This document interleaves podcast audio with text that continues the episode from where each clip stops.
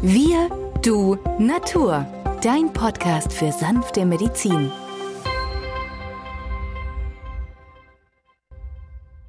Hallo und herzlich willkommen zur Weihnachtsausgabe von Wir, du, Natur, deinem Podcast für sanfte Medizin.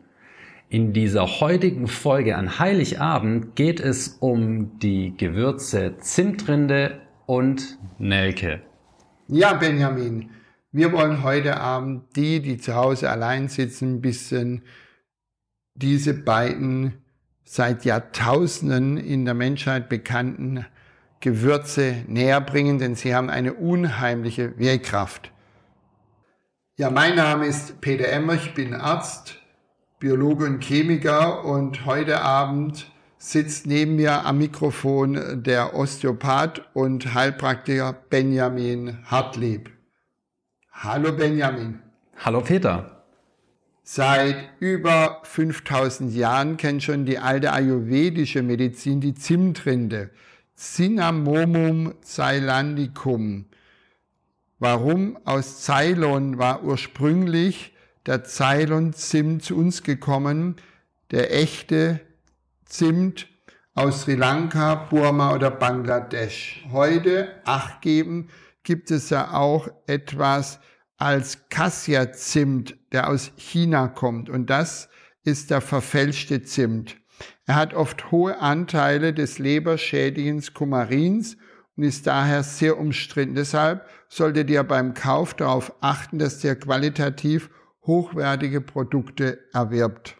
Botanisch, wie gesagt, der Cinnamomum verum, also der echte Zimt, der gehört zu der Familie der Lorbeergewächse, ist also schon lange, lange in der Anwendung des Menschen.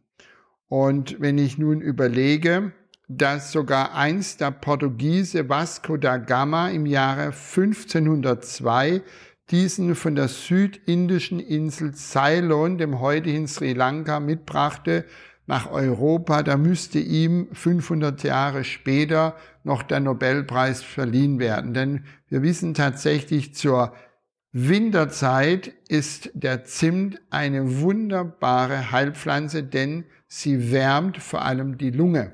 Da die kalte Luft, die wir einatmen, die Lunge schwächt, ist es natürlich wichtig, dass man mit der Zimtrinde die Lunge energetisch stärkt, also wärmt.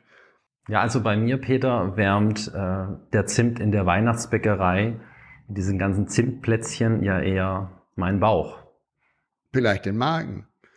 Also die Inhaltsstoffe der Zimtrinde sind nicht nur gegen Viren gut, nicht nur gegen Bakterien, egal was es für Erreger sind, aber auch gegen Pilze. Und die Zimtrinde wird ja häufig auch als Zimtsohle angeboten im Markt, die man dann in die Schuhe legt und einem Fußpilz vorbeugt. Und darüber hinaus hat natürlich auch die Zimtrinde antiparasitäre Eigenschaften. Das heißt also, sie tötet auch Parasiten ab. Und gerade in der Winterzeit, wo das Immunsystem geschwächt ist, ist es ja hervorragend, solch eine Heilpflanze parat zu haben. Und so erklärt sich auch, warum unsere Vorfahren schon früh diese Heilkraft entdeckt haben und sie tradiert haben bis in die Gegenwart. Und auch noch, wenn es die Erde noch gibt, im Jahre 3000 wird sicherlich auch da zu Weihnachten Zimtplätzchen gereicht. Man muss jedoch nicht allein auf Zimtsterne zurückgreifen, um die heilvolle Wirkung von Zimt zu erhalten. Nö, es gibt ja die Zimt Stange, die können wir kaufen, die können wir auch ins Essen tun. Man kann natürlich aber auch Zimttropfen anwenden, beispielsweise in einen warmen Wickel. Man nimmt da 20 bis 30 Tropfen in warmes Wasser, tränkt ein Tuch darin und legt es dann bei entzündlichen Beschwerden wie beim rheumatischen Formenkreis auf das Kniegelenk, auf die Schulter oder wo es halt weh tut. Das ist auch interessant. Man kann aber auch Zimtrindentinktur täglich vor dem Essen nehmen, um beispielsweise eine stille Entzündung zu behandeln, Erschöpfungszustände zu beseitigen und den Kreislauf zu stabilisieren. Denn Zimt ist darüber hinaus noch durchblutungsfördernd, senkt den Blutzucker und und das ist das Interessante, kann auch den Blutdruck senken. Also diejenigen, die alle jetzt an Weihnachten ein bisschen Stress haben, sollten vielleicht drei Plätzchen mehr essen, damit der Blutdruck runtergeht. Zimt gilt ja auch als Blutzuckersenkend. Genau. Und Patienten bei mir in der Praxis, die regelmäßig diese Zimtrinde anwenden, werden mit der Zeit einen völlig normalen Blutzucker-Langzeitwert aufweisen. Also der HB1C geht von erhöhtem Stufe 8 oder 7 runter auf 6 Prozent und alles unter 6 Prozent ist ja ein völlig normaler Langzeitzuckerwert. Und das heißt also mit Zimt können wir effektiv auch auf einen gestörten Stoffwechsel, vor allem auf einen erhöhten Blutzuckerspiegel Einfluss nehmen. Ja, und traditionell wird die Zimtrinde auch als Aphrodisiakum eingesetzt. Tja, interessant. Das ist vielleicht gerade zur Weihnachtszeit in kuscheliger Atmosphäre vorteilhaft. Dann lass uns doch noch über die zweite weihnachtliche Gewürzpflanze sprechen, nämlich die Gewürznelke. Eugenia caryophyllata.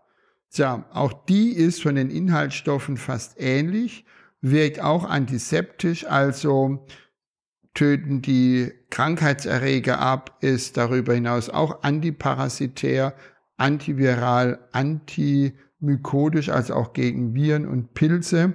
Und auch hier sehen wir, dass unsere Vorfahren diese Gewürznelke sehr schätzten, denn sie ist krampflösend.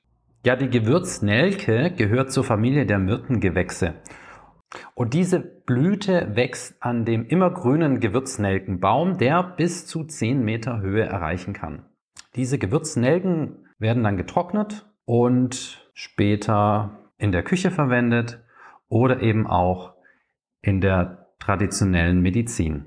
Ganz charakteristisch ist dieses Gewürz in den Lebkuchen, die ganz, ganz viele Menschen und auch ich, vor allem in der Weihnachtszeit, sehr schätzen.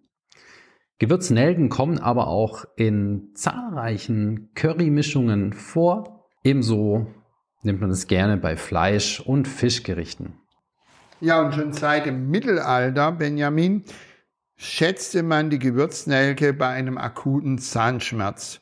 Man steckte sich so eine Gewürznelke in den hohlen Zahn weil die Inhaltsstoffe, vornehmlich das Eugenol, sehr stark krampflösend ist, sowohl Parasiten, Bakterien, Viren abtötet. Natürlich kann man einen hohlen Zahn damit nicht reparieren, aber man kann zumindest stundenweise alles im Griff behalten, bis dann der Zahnarzt die Behandlung durchführen kann.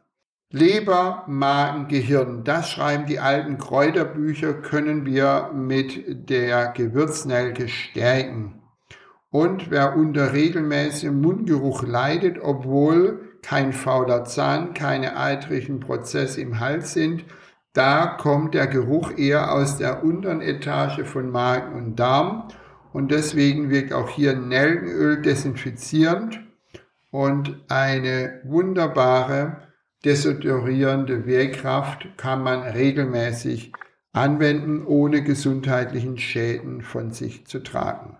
Ich finde die Gewürznelke vor allem auch als Mundspülung super. Dabei nimmt man 10 Tropfen in ein Glas Wasser und spült mit dieser Lösung dann den Mundraum aus.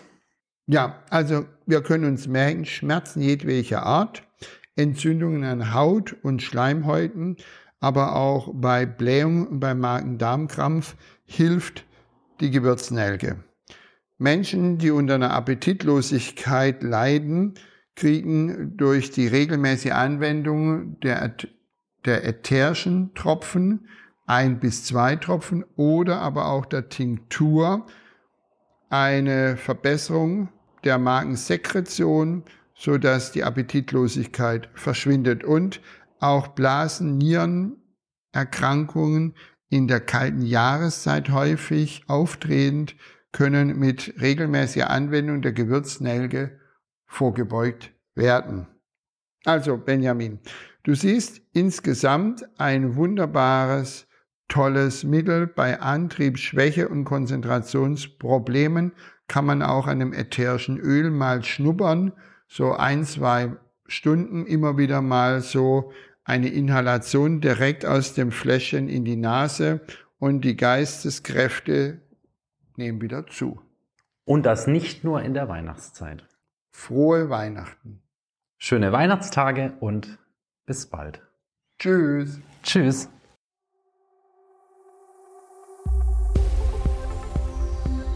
Wenn dir dieser Podcast gefallen hat, freuen wir uns über deine positive Bewertung. Damit hilfst du uns, diesen Podcast bekannter zu machen. Wir danken dir dafür.